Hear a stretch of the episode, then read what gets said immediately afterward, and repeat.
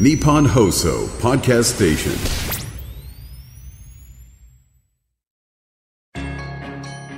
番組アンバサダーの市川團十郎白猿です。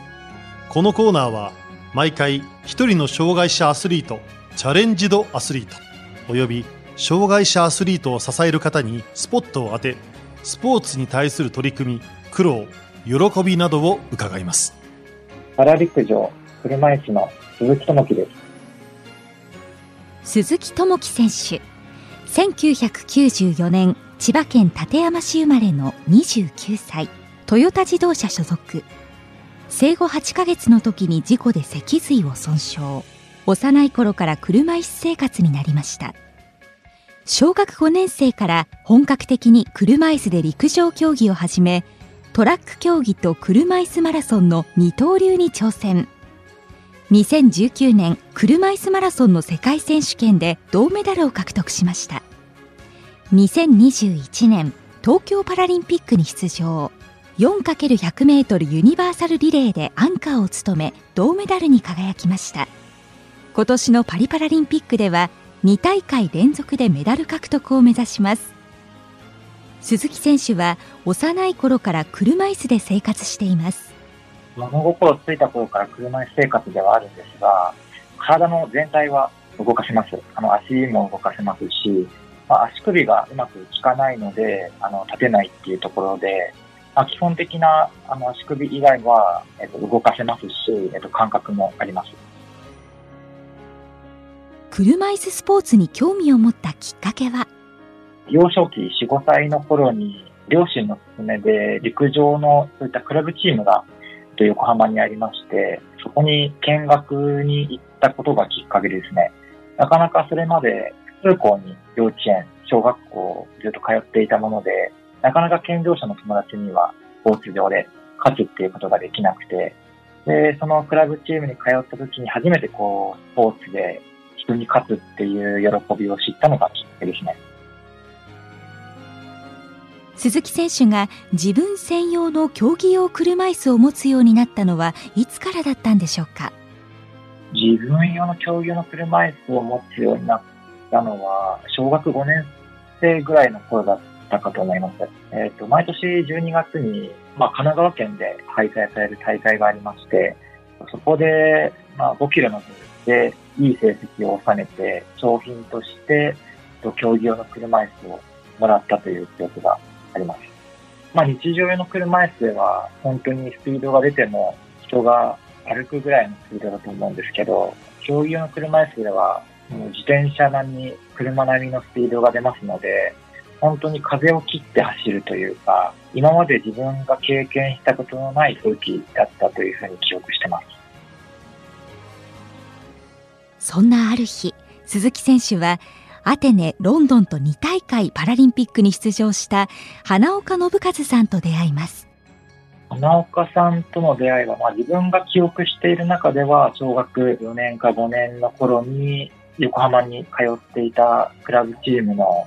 練習に花岡さんが見に来ていただいたことがきっかけですね。まあ、両親が同じ千葉県に住んでいるっていうことで、まあ、練習ちょっと見てもらえませんかっていう、まあ、現役の選手になかなか失礼なことではあったのかもしれないですけど、まあ、そういったところがきっかけで、まあ、練習を一緒にさせていただくことが月2回ぐらいあったと思います。まあ、その中で花岡さんから教わったことといえば、あの、自分が言うのはあくまでもアドバイスだからっていうところで、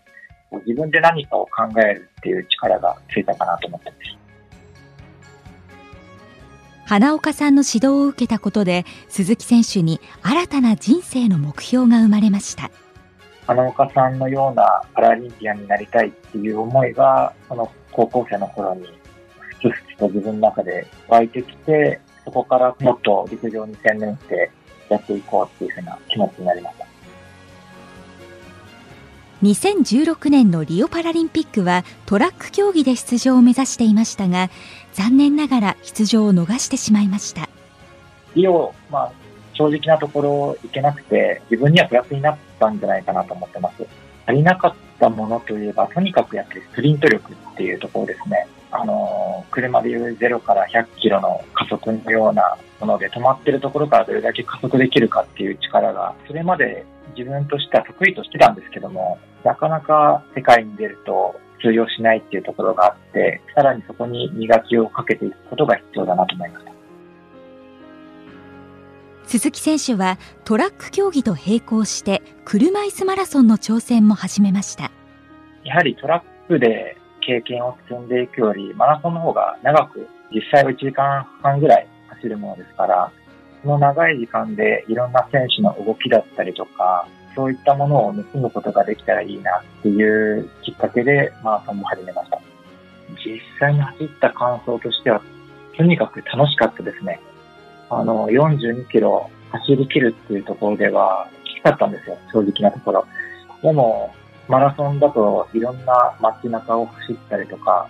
まあその42キロの中でいろんな選手と先頭交代をしたりとか、あの、コーナーでの位置取りだったりとか、最後のゴールスプリントでどこにいたらいいのかっていうところが、内容が濃かったっていうところもあって、すごく楽しかった記憶しかないです。トラック競技と車椅子マラソン二刀流に挑戦する上で目標となったのが車椅子陸上の第一人者スイスのマルセル・フグ選手でしたやはりマルセル選手はオールラウンダーっていう言葉が似合うような選手でやはり自分に足りなかったそのスプリント力っていうところもすごく良かったですしマルセル選手に関してはもう最初から最後まで変わらないフォームで走り続けられる強さっていうものを感じました。マルセル選手に勝つためには、もう全体的に、あの、底上げをしていかなきゃいけないな、というふうに思ってます。2019年ロンドンで行われた車椅子マラソン世界選手権で鈴木選手は銅メダルを獲得東京パラリンピック出場が内定しましたあの2019年の大会での収穫としてはとにかくマルセル選手アメリカのダニエル・ロマンチュク選手と一緒に、まあ、先頭集団、1位、2位、3位を争う集団で走れたところっていうのが大きいですね。あの、途中の中間地点である、あの、タワーブリッジで、その3人になることができて、まあ、ほぼほぼその時点で東京パラの内定ってところは勝ち取れるなっていうのは、まあ気持ちとしてはあったんですけど、やっぱりゴールするまではパンクするリスクもあるかもしれないし、どこかでクラッシュするリスクもあるかもしれない。本当にいろんなプレッシャーと戦いながらのレースでしたし、まあその中ではやっぱりちょっとこうスプリント力にあの磨きがついてきて、彼らと一緒に走ることができたんじゃないかなっていうモチベーションにつながりました。2021年、無観客で行われた東京パラリンピック。鈴木選手は初めての大舞台に臨みました。鈴木選手はまずトラック種目に出場800メートルは予選落ちでしたが1500メートルは6位に入賞しました800メートル1500メートルあのそれまでもずっと走り続けてきていますが世界の選手がどれだけパラリンピックの舞台大会に合わせてくるのかっていうのを初めて経験して他の、まあ、国際大会とはランクが違うというか正直なかなか勝てる気がないなっていうのが、あの、大きいな印象ですね。車椅子マラソンは当日、あいにくの雨でした。雨対策はしっかりしていたと思います。その前のトラックの種目が開催されてた時の気温に比べると結構寒くなってしまったので、ちょっとコンディションを整えるのが難しかったです。車椅子マラソンは7位でゴールした鈴木選手このレースで見えた課題は見えた課題としてはやはり持久力をもうちょっとつけていかなきゃいけないなっていうふうなっていうのはそのレースを通して思いました今までずっとスプリント力だけを見続けてきたんですけど、まあ、最高速の速度をどれだけキープし続けられるかっていうところも重要だなと思って、その後のトレーニングには持久力をフォーカスしてやったっていうところがあります。東京パラリンピックでは異なる障害を持つ男女4人の選手による新種目 4×100 メートルユニバーサルリレーが行われ鈴木選手はアンカーとして出場しました。とにかくあの自分が出場するっていうことを言われた時にはもう万全の状態で出なきゃいけないなっていうのは一番最初に思ったことです。自分の区間走ってる時はもうとにかく全力で漕ぐことしか考えてなかったですね。もう周りの選手がどこにいるかっていうのは、ほぼほぼこう、次の前の選手が目の前を走っているっていう状況だったので、もう必死で何が何でも最後まで走り抜くんだっていう気持ちしか覚えてないです。4位でゴールした日本チーム。惜しくもメダルにはあと一歩届かなかったかと思いきや、その後中国が失格。日本が繰り上げで銅メダルとなりました。失格が与えられたのはちょっと間が空いてからだったというふうに記憶してます。なのでそれまでは4位を受けての感想をいろんなところで喋ってたんですけども途中で中国が失格になったっていうことを聞かされてもう一回最初からインタビューをやり直して取り直したっていう記憶があります。自分たちで勝ち取ったメダルを取りたかったっていう気持ちで、嬉しさよりもなんか驚きの方が大きかったですね。東京パラリンピックの後、鈴木選手は今後はマラソン優先で行くと宣言しました。なかなかトラックの種目で選手層が厚い中でメダルを取るのと、マラソンで自分が今いる位置が結構上位の方だったので、まあ、マラソンを優先した方が、メダルっていうところには近いんじゃないかと思ったことがきっかけですね。車椅子マラソンで金メダルを取るためには超えるべき大きな壁。第一人者のマルセル・フグ選手がいます。あの、実際にマルセル選手の練習に混ぜていただく機会もあったんですけど、なかなかその、本当にやってることというか、まあ、実際、本当に本質的なトレーニングっていうのは見れなかったんですけども、やはりそうやってマルセル選手が一緒に練習する選手に選んでくれたっていうところのモチベーションの方が大きかったですね。パリに向けて出場内定の条件は今のところどうなっているんでしょうか？内定の条件としては2023年に開催されたパリの世界選手権があるんですけども、そこで出場した種目で4位以内。またマラソンで言うと、マラソンの世界選手権が開催されるというところで、そこの6位以内っていうのが、今のところ一番近いパリの内定の基準になります。